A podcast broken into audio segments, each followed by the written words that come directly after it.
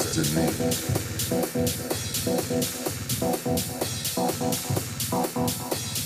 Let your mind be free.